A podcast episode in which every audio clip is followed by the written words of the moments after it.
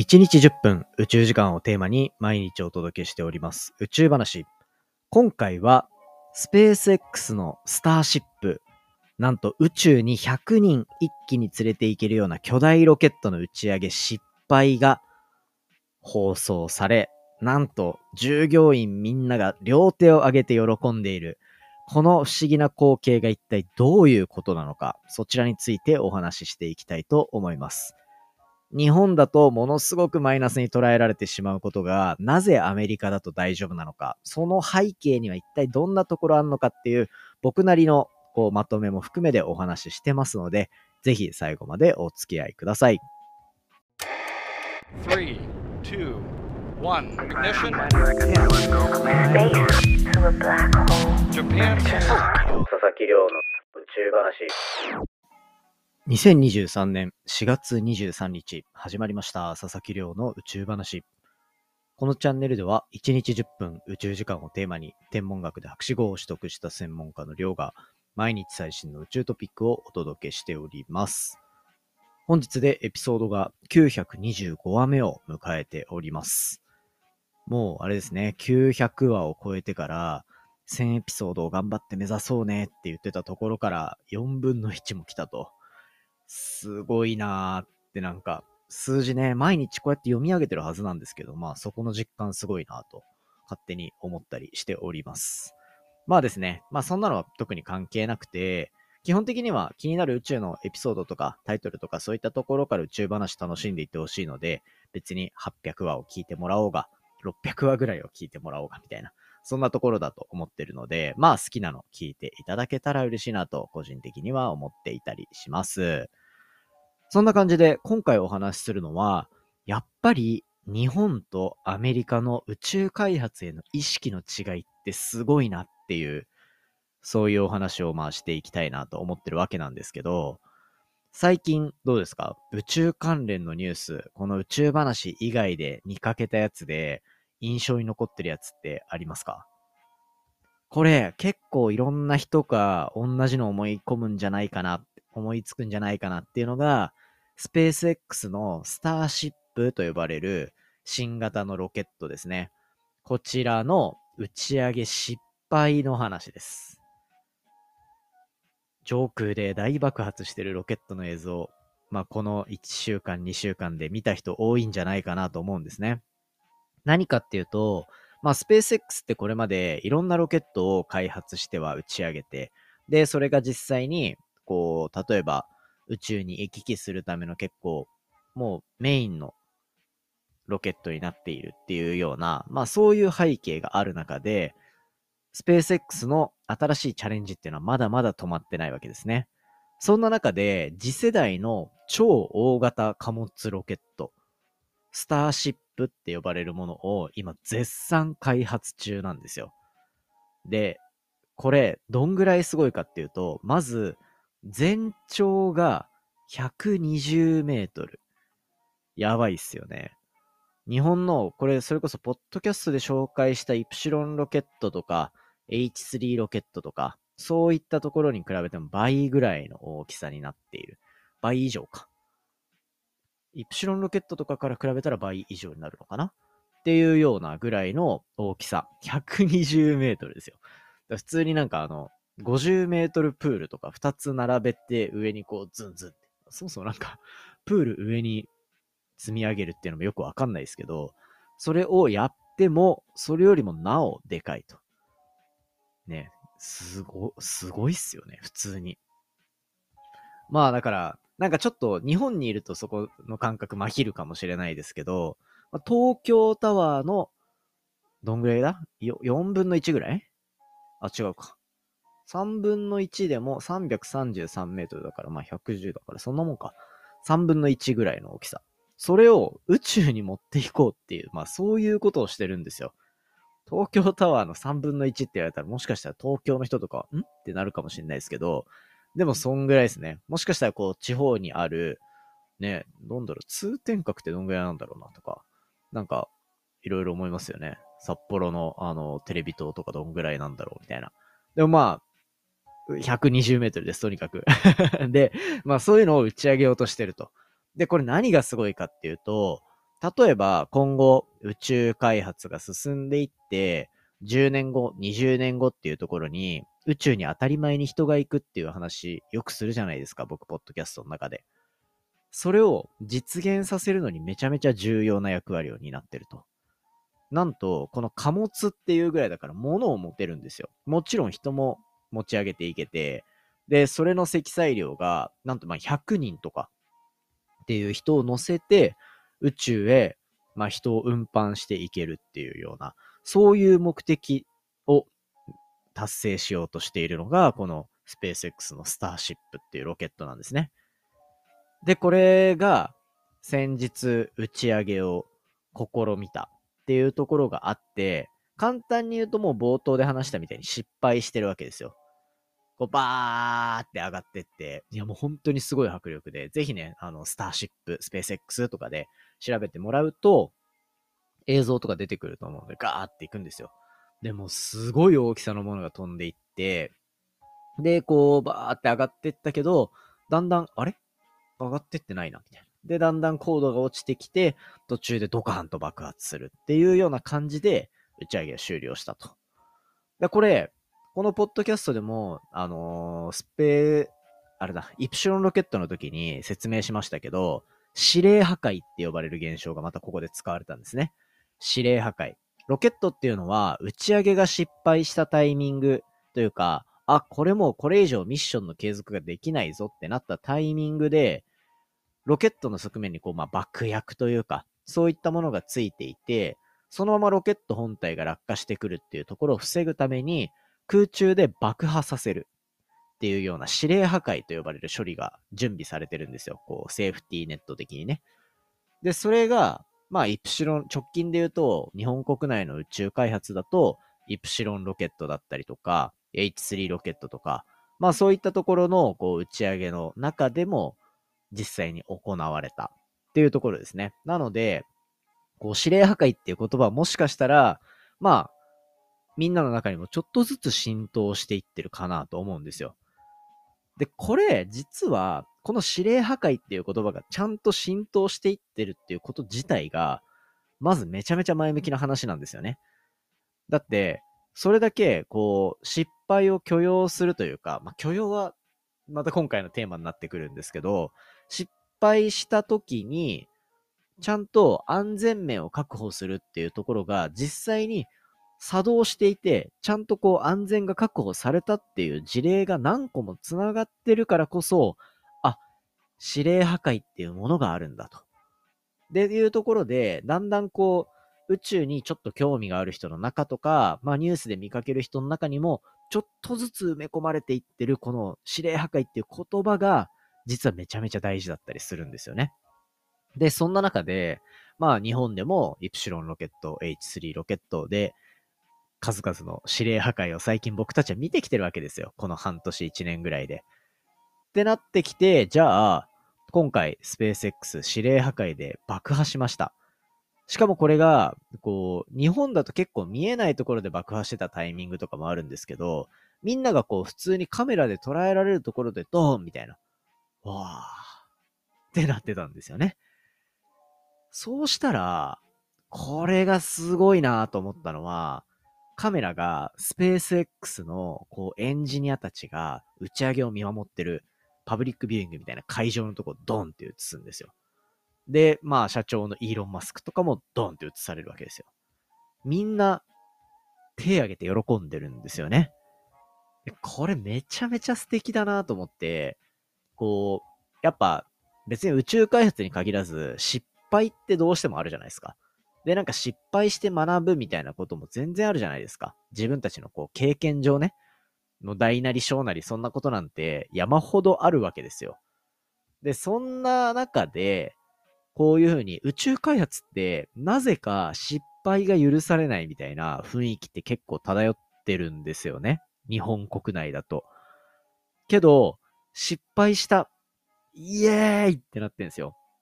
めちゃめちゃ素敵な映像なんで、ぜひ皆さんにもこう、ね、なんか、ググってみたりしながら見てほしいんですけど、まあそういった状況があったと。で、これなんでかっていうと、まずそもそもイーロン・マスクが社内全体にこう期待値をものすごく下げるようなちゃんとこうマネジメントを行っていたっていうところが実は裏にあるらしくて、これなんか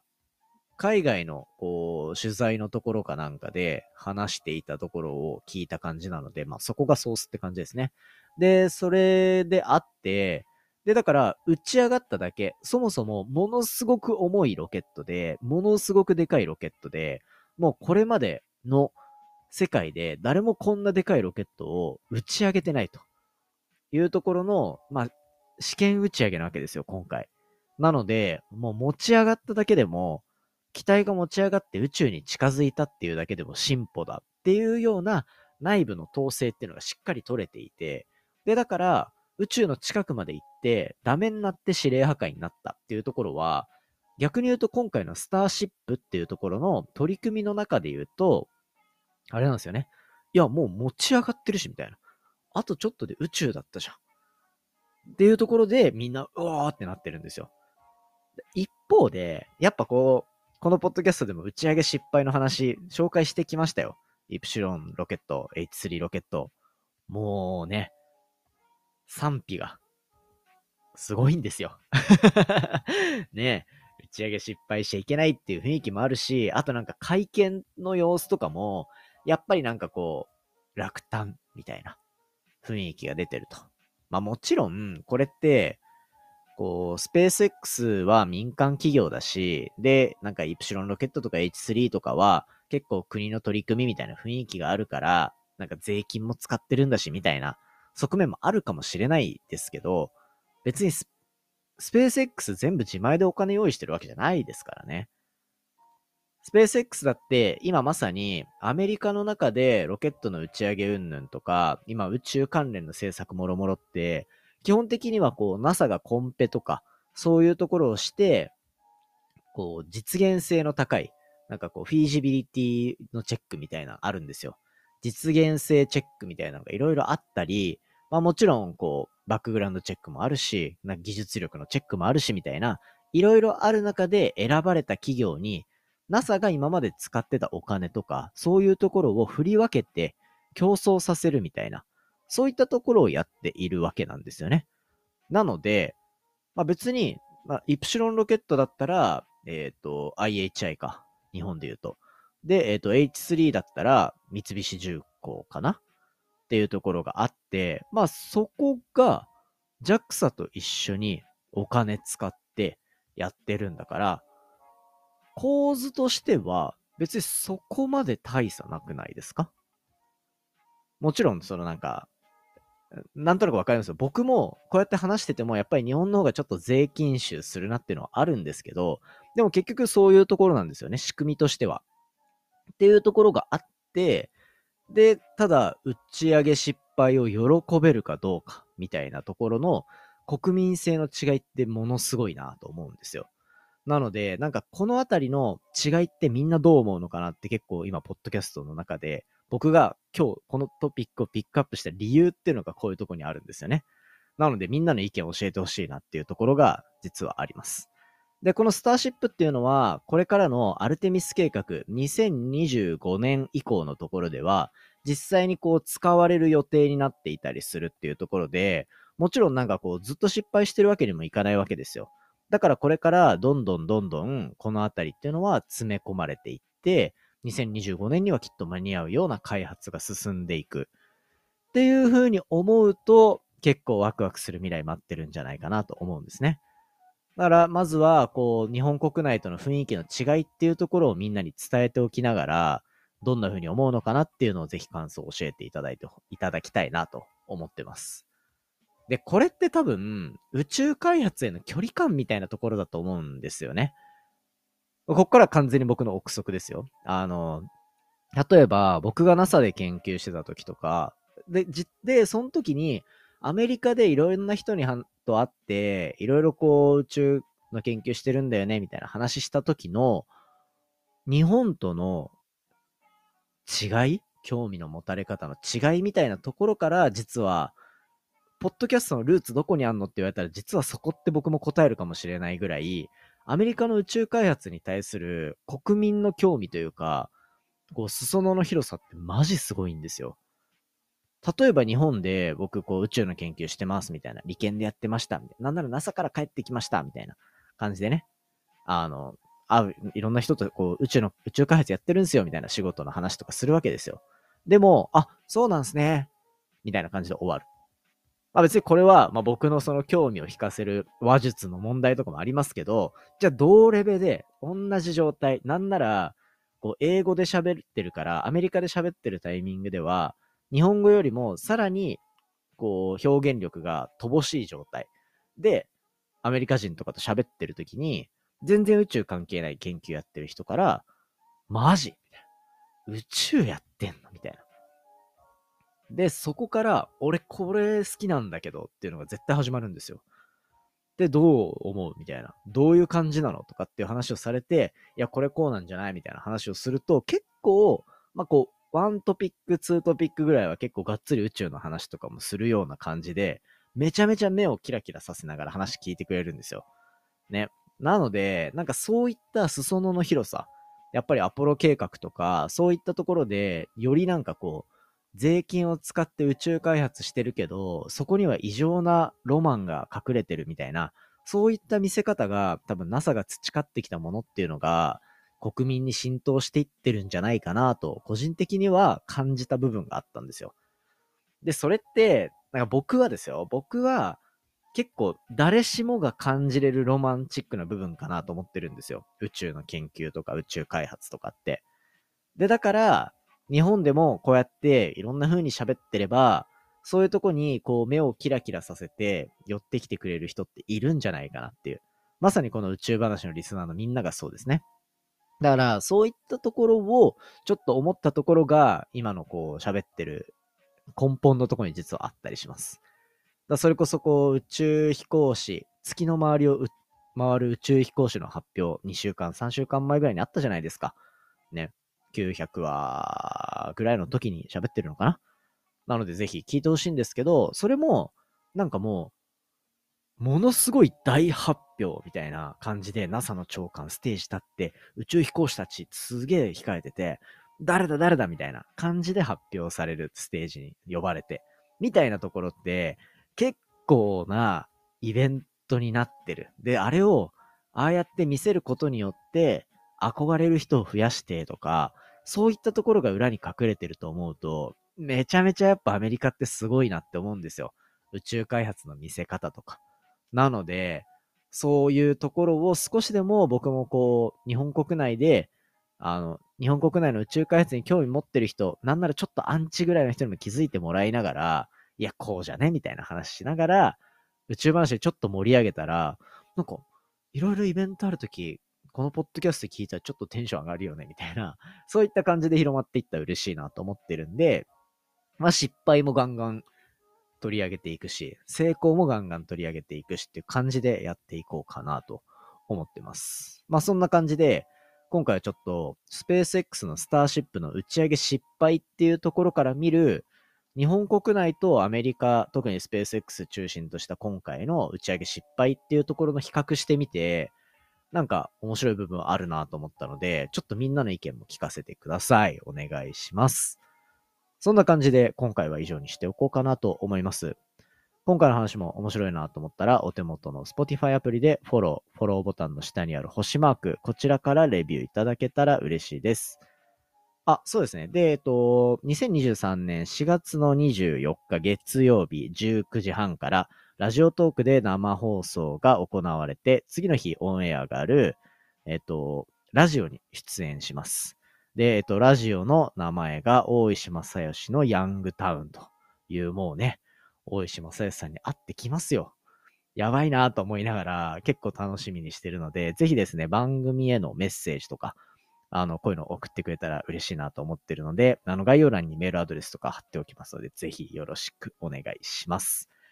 番組の感想や宇宙に関する質問については、ツイッターのハッシュタグ宇宙話、宇宙が漢字で、話がひらがなになっておりますので、じゃんじゃんお寄せいただけたら嬉しいです。それではまた明日お会いしましょう。さようなら。